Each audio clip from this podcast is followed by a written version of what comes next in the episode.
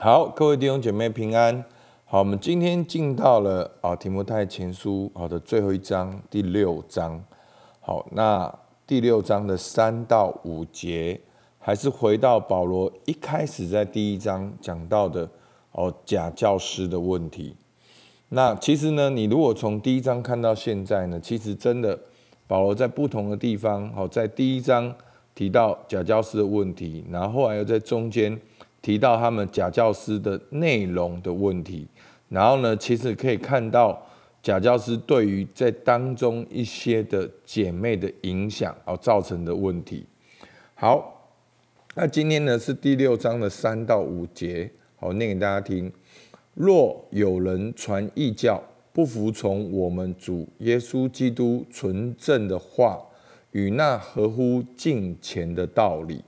他是至高至大，一无所知，专好问难，争辩言辞，从此就生出嫉妒、纷争、毁谤、妄疑，并那坏了心术、失上真理之人的真境。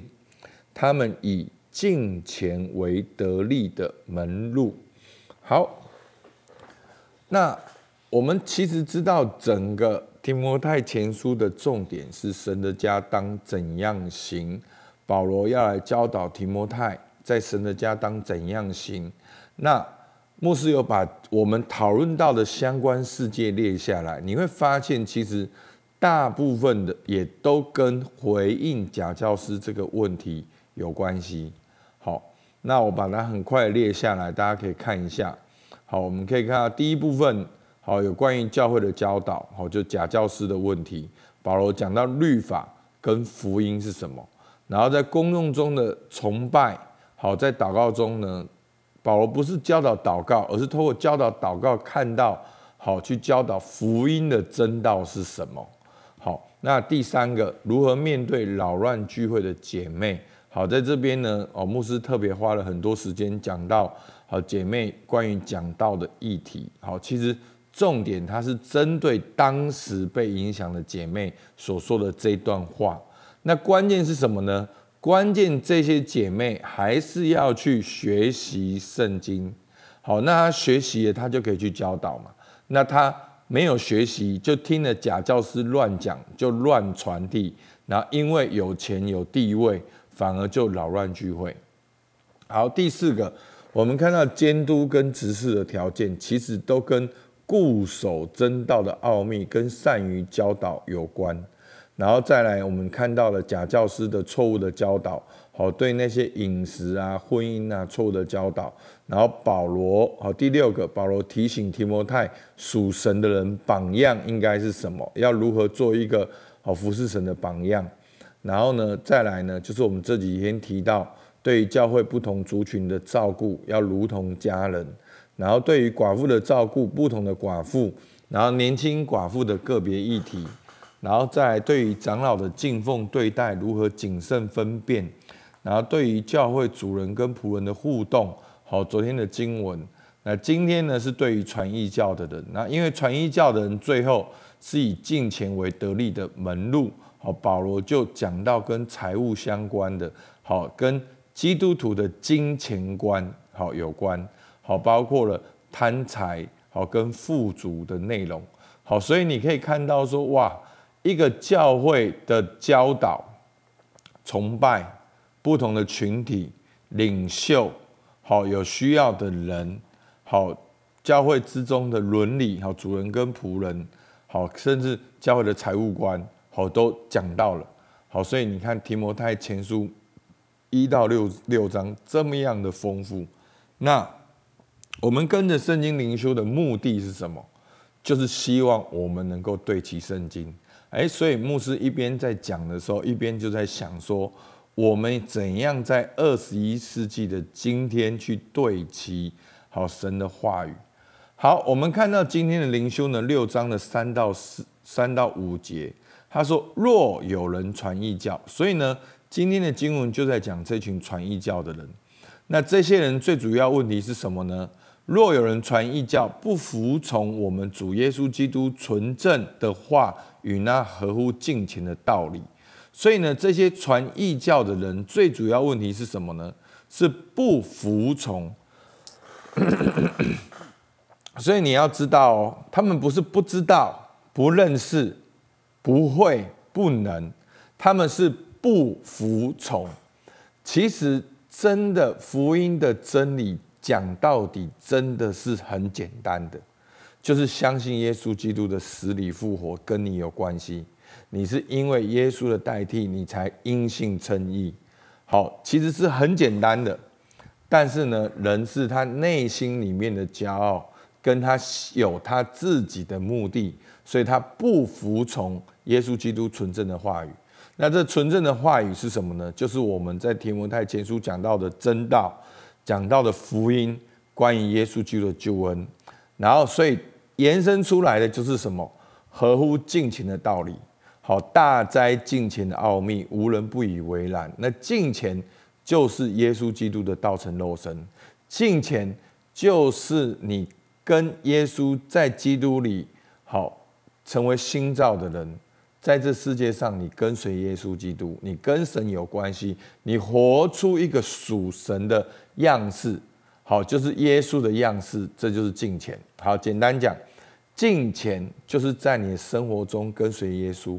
活出耶稣基督的样式，这就是敬虔。所以呢，这些人是不服从纯耶稣基督纯正的话，不服从真道跟福音，然后呢，跟合乎敬虔的道理，他们也不要敬虔。所以呢，他们是最主要的问题是这样。所以呢，在这边牧师要跟大家分享，我们常常说哦，什么是错误的教导，什么是正确的教导。因为大家会误会，以为正确的教导很难哦，以为正确的教导要很有知识，你才会了解。其实真的没有。其实你看约翰福音，好，约翰福音就是耶稣讲的话嘛，其实都是很简单的，都是听得懂的。但是这群犹太人法利赛就是听不懂。好，那耶稣怎么说？你们听不懂，因为你们父是魔鬼。为什么说你们的父是魔鬼？就是你们连接的对象，你们倚靠的对象不一样，所以你们听不懂。所以你一直想要在这个世界当中找到你要的答案，你永远听不懂。你一直用圣经来看你的婚姻、你的工作、你要的东西，所以你会看不懂。好，其实人所有问题要加一层，就是要回到神面前。所以耶稣基督。真正要解决的问题是这个，耶稣基督就是道路、真理和生命。所以弟兄姐妹，你看懂这个，你才看懂其他的。如果你没有看懂这个，你就想要去解释圣经，那就很容易就变成假教师，就会扭曲圣经。所以是这样。好，那保罗对他们形容是什么呢？这一群人是自高自大，一无所知。好，因为他们自高自大，一无所知，就是不是从基督耶稣来的教导，是他们自己自高自大，是他们一无所知，那又要强解圣经。好，那另外呢，他们是怎样专好问难，争辩言辞。好，我们在提摩太前书第一章、第三章就有提到，他们的教导是虚无缥缈的言语，无穷的家谱，想要做律法师，却不了解律法真正的意义，是要显明福音的大能。所以呢，去搞那个什么日子啊、食物啦、婚姻啊那些那些很玄很妙的东西，就是有些人被影响。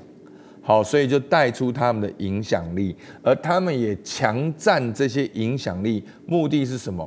他们以尽情为得力的门路。好，所以这是今天整个在讲的。所以呢，因为他们这样所带来的问题呢，就怎么样？就生出嫉妒、纷争、毁谤跟妄疑。好，那教会就开始竞争、比较、嫉妒、纷争。好，分门别类，开始结党。好，那。这些的目的是什么？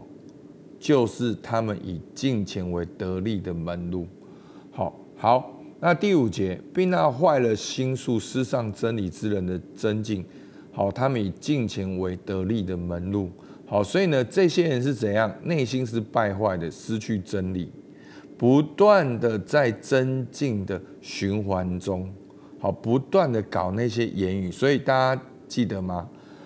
为什么那些有钱的妇女要乱站讲台，跟这群这些年轻的寡妇要好管闲事，说些不当的话，跟这边的增进，你是不是这样全部就通了？好，简单就是有一群人，他们不服从福音的真理，也没有尽情的生活，他们就开始讲一些很玄妙的东西。好，真的有没有这样的人？真的有。那其实牧师有碰过，在我们教会有碰过，但是呢，都是在很在很微小的时候就被我提问就停止了。哦，就是我很简单问几个问题。或者带带他们来我办公室，给他们看几本教科书，就就停止了。那停止了有很多种，有一种就是直接离开教会，有一种就哎就不会知道说没有机可乘，就不往那个方向走了。真的就是说，其实有太多例子，也不也没有时间分享。好，就会就是会很强调自己是谁哦，很强调他。受到谁的装备哦？然后他很强调他哦懂什么懂什么。那有一些最简单的真理的问题，一问完全都不了解，完全不明白。然后呢，就卖弄一些 Google 得得到的知识。那这些 Google 得到的知识呢，我再提问下去又无解。好，所以是这样。我记得以前在。台湾教会有一个问题，就是有一个人他在卖这些呃生物科技，就健康产品，然后他主打他是医学博士，然后要大家都要去吃地瓜，那可能大家这样讲，大家就知道是谁，好，那没关系，大家不用太强调知道是谁。那后来我们的院长呢，他就是医学博士。所以就有故意跟他聊天，然后就用一些医学的专有名词去跟他聊。那聊一下就发现他对这些，他打的名号是他是医学博士，可是他对最简单的医学的，好他的英文的用法或等等的，好完全不了解。那当然我们不是说去批评，而是那你就要画一个问号，他是怎样的博士？所以是这样。好，那的确的确是会有这样，只是在我们教会刚开始要成气候的时候就 就没了。那当然有的是面红耳赤的，好，有的是有的是真的面红耳赤的，好，也有遇过。那当然我们回到经文里面，其实最主要第五节，这些人呢，他们最后的目的是什么？是以金钱为得利的门路。第一个，他们并没有相信真理；第二个，他们为教会带来纷争；第三个，他们是以金钱，他们想要教导别人这些所谓的真理，而得到信任。好，把神的话扭曲，让人听了觉得很复杂，然后有些人就被影响，就结党。就纷争了，然后呢，去得到他要的利益，好，所以是这样，所以呢，这样的状况呢，特别在教会人数多的状况之下会这样发生，所以呢，全世界最多异端的地方，你们知道在哪边吗？你们应该猜不到。好，全世界最多异端的地方是在韩国，好，因为韩国在之前。基督教是非常兴旺，百分之四十。好，那但美国也很多的异端是很大的。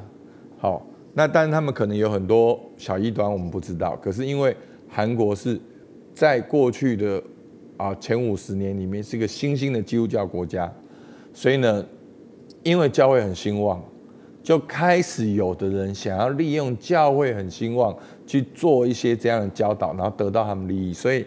在台湾有很多，好像过去所谓的社理教，好社就是社政的社，那管理的那个意思，好社理教，然后还有什么好消息宣导会，好，其实现在都有，都有，就还是挂招牌。那他们可能他们他们的负责人在韩国是被抓的，那可是台湾呢是一个很民主的国家，我们大谁都可以成立社团。那他们可能领导人在韩国被抓，甚至坐牢，可是台湾的社团没有啊。好，台湾的社团很正常，好，所以就好像没事这样。可是就在我们的生活当中，好，所以就求主帮助我们。好，那今天的问题呢，我尝试不给大家答案，大家可以去用你灵修的提摩太前书去想一想，你觉得在教会的教导应该跟什么有关？好，意思就是说，这个假教师他教导目的是为了进得利嘛，赚钱嘛。那你觉得真正的教导，从提摩太前书第一章，哈，你们可以去看第一章，应该跟什么有关？第二个，好，而不是在教会的教导应该跟什么有关？哈，想去教导人真正的目的与来源是什么？好，第二题的答案才是第一章。那在教会的教导应该跟什么有关？好，跟今天的第三节有关。好，那再来第三个问题。在过程中，面对跟我们不一样的人，我们有哪些选项？好，那我这边讲不一样的人，并不是异端哈，是信仰相同但意见不一样的。大家可以参考《菲利比书》。好，那你可以分辨什么是正确的教导，什么是错错误的教导吗？那其实这边对你们来讲，一个更重要的意义是：那如果你不会分辨，你里面却是错误的教导，会带来结果什么？弟兄姐妹，结果就会带来很多的捆绑，很多的奴仆的心，很多的惧怕，很多的行为表现完美主义。好，就是因为你建立在一个错误的教导里面。那正确的教导是什么？你只要知道为什么我们需要十字架，为什么我们是因信称义。好。其实，所以十字架是最好的衡量。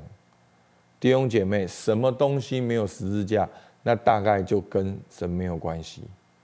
你所相信的一切都要跟十字架有关。好，好，求主帮助我们。好，我们一起来祷告。亲爱的天父上帝，主，我们向你献上感谢。主，你是这样的眷顾我们。主啊，你让我们的人，我们能够。有理性，有感性，我们可以去理解你的话语。主啊，更重要的是，主啊，在我们还不明白、不了解的时候，你就为我们的罪被钉在十字架上。